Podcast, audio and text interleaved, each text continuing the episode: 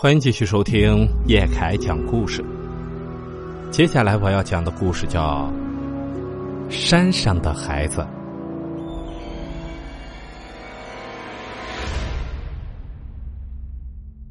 这件事情发生在二零零七年，那时候我二十多岁，在市里的一家加工厂工作，离家有上百公里。七月份的一天，我正在干活。门卫张叔到车间叫我说：“有我的电话，让我过去接一下。”刘明啊，传达室有你的电话。我放下手里的活，跟着张叔走了出去。在路上就问他电话是从哪里打来的。张叔啊，哪里打来的电话？啊，呃，好像是你老家打来的。张叔说是我家里打来的，我一听心里就一惊。因为通常只有家里出事儿了，才会打电话到厂里找我。果不其然，我爸在电话里说我奶奶不行了，要见我们这些孙男弟女最后一面，让我赶紧回去。我跟厂里请了几天假，买了最近的车票，踏上了回乡的路。一路上，我想起小时候奶奶对我的各种好，眼泪就一个劲儿的在眼窝里打转。客车只能到我们县里，我家住在山沟里，不通车，要回去得翻山。我在县里下车的时候已经是五点多了，我计算了一下时间，如果走得快点有两三个小时就能翻过山到家了。可没想到，刚一下山就下雨了，而且雨还越下越大。我没带伞，又不敢到树下躲雨，只能一路往前狂奔。我跑到半山腰的时候，突然发现，在林子里有一间破房子。我记忆中那里原本并没有屋子，心想可能是几年没回家了，什么人在那搭了一间屋子，我也就没有多想，就跑到屋檐下避雨。我正望着越下越大的雨，犯愁怎么回去，冷不丁的从身旁传来一个声音，吓了我一跳。你是谁？我扭头一看，从小屋里走出了一个小男孩来。哦，我我我在这避避雨。你是谁啊？在这干嘛的？啊，这是我家，我住在这儿。那小男孩大概八九岁的年纪，长得特别瘦，看上去有点营养不良。他就说那小屋是他家。哦，那能不能让我去你家躲躲雨啊？嗯嗯，行吧。我没想到那破屋子居然还有人住，我就跟他商量能不能到他家避避雨。那小男孩为难了一下，勉强说可以。他把我领进了屋，刚一进屋我就皱眉了，不光是因为屋子里实在是破旧，还有一股很难闻的味道。可这也好过在外面淋雨啊！我找了个凳子就坐了下来。问那小男孩为什么只有他一个人在家？哎，怎么就你自己在家啊？你家大人呢？哦，我跟外婆住在这儿，外婆出去了。呃，嗯，你家有水吗？能给我点水喝吗？小男孩说他和外婆一起住，外婆出去了，我也没多问，一路跑下来有点渴，就问他讨口水喝。啊，你别乱跑啊，我去给你拿。那小男孩说有，让我等着，就转身出了门。没一会儿功夫，就端来了一瓢水进来了。啊，谢谢你啊！我也是真渴了，端起来刚要喝，就愣住了。那个盛水的瓢很是破旧，而且瓢里的水有些浑。我本来不太想喝，可一想到那孩子一片好意都端来了，不喝好像又不太好。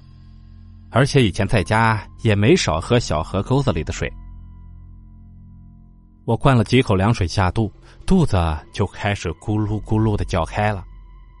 我半天没吃饭了，实在有点饿，就不太好意思的问那小孩能不能再给我点吃的？呃，你们家有吃的吗？能不能给我点那小孩又让我等一会儿，就转身出去了。你在这等着，哪也别去啊！我去帮你找找。谢谢你啊，小弟弟。我突然很好奇，他是去哪拿东西？这么想着，我就跟了出去。我原以为可能旁边会有个厨房一类的小房子，可在周围扫视了一圈，却并没有。我正纳闷呢，那小孩突然就出现在了我的背后，手里捧着一些糕点。哎，我不是让你别乱走吗？啊，你这些东西都是从哪拿来的？我好奇他是从哪冒出来的，问他，他也不回答我。你进屋吃吧。他好像不愿意我待在外面，把我推到了屋里。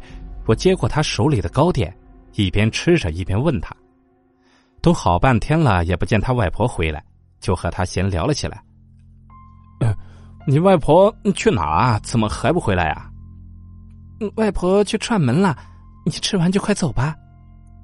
那小孩说他外婆去串门了，要晚点才能回来。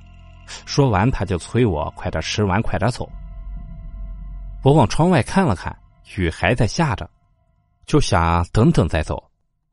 为了转移话题，就问起了他上学的事儿。哎呀，你看外面的雨那么大，怎么也得雨停了我才能走啊？呃，对了，你上几年级了？嗯，我不上学。他支支吾吾的说他不用上学，我看他那样子，也没好再多问。心里想着他和外婆住在山上的破屋里。八成啊是没条件上学，为了不戳他的痛处，就没有再往下问。我突然想起来，我给姐姐家的小外甥带了几支卡通笔，就从包里掏出来一支递给了他。哎，给，啊，谢谢，我家有本子就好了。他接到手里露出了笑的模样，看得出来他很喜欢。哎呀，我包里没装本子，没事。我回来的时候给你拿几个本子来。我想找个本子给他，可是把包里翻了个遍儿也没有找到。我就跟他说，我回来的时候一定带给他。他往窗外看了看，天已经黑下来了，他就要撵我走。你得走了。嗯，你看外面还在下呢，我不能在你这住一晚吗？不行不行，你快走吧。外面的雨根本就没停。我想再多留一会儿，可那小孩却突然生气的把我往外面拽。这把伞给你，快走吧，不走就来不及了。他把一把伞塞到了我的手里，说什么我不走就来不及了。哎，你怎么说翻脸就翻脸呢？我突然觉得这小孩可能是有什么毛病，有点反复无常。可我也不能赖在人家家里不走啊，我无奈的。撑起了那把伞，才发现那是一把破伞。破归破，也比没有强。我撑着那把破伞就开始往家跑。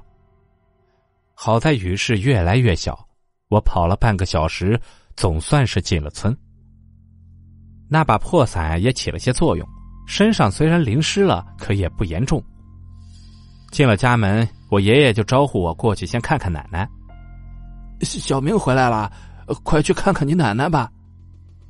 我奶奶那时已经不认人了，就像睡着了一样，只不过呼吸声有些弱。看过了奶奶，姑姑把饭菜热了一下让我吃，爷爷坐在一旁就跟我聊着天怎么这么晚才回来啊？路上耽误了？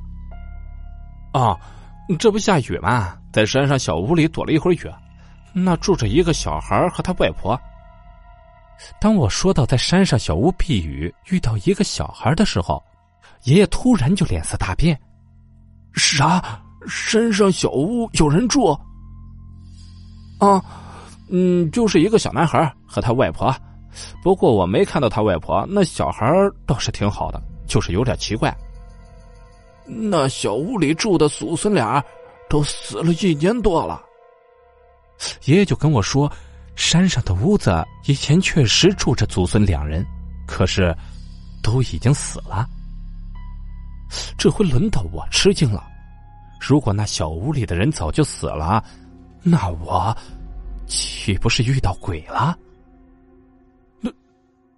那住在那的小孩长什么样啊？吃惊过后，我还是有些不太相信，就问爷爷：以前住在那的小孩长什么样子？呃，个子不高，瘦瘦的，看上去有些营养不良。爷爷说，前两年也不知道从哪儿来了那么祖孙俩，见山上的小屋没人住，就住了进去。后来祖孙俩不知是病了还是怎么了，全都死了。村民就帮忙埋在了屋子后面。那个小孩的模样和个头跟我遇到的一样。爷爷就说我应该是遇到脏东西了，好在他没害我，让我忙完家里的事儿，到那祖孙的坟前拜一拜。哎呀，你可能是遇到脏东西了，呃，回头啊烧点纸送一送啊。在我回家的第三天，奶奶就去世了，我帮着办完了丧事在我回城的路上，又路过了那间小屋，可那屋子已经塌了。应该就是我回去的那晚雨太大给冲塌了。看着倒塌的房屋，我心里一激灵。如果那晚不是小孩撵我走，我在屋子里避雨，是不是就被压在里面了？这样想来，那个小孩是救了我的命啊！我想起爷爷说，他们祖孙俩就埋在屋子后头，我就绕过屋子找了过去。果不其然，在屋子后头有一大一小两个坟包。可让我觉得不可思议的是，坟前有一个破水瓢，正是那小孩给我端水用的那个。还有一碟上供的点心，也是那小孩拿给我吃的那种。那一刻，我也觉得自己遇到鬼了，但是很奇怪，我并不觉得害怕，反而觉得能见到那个小孩是一种缘分。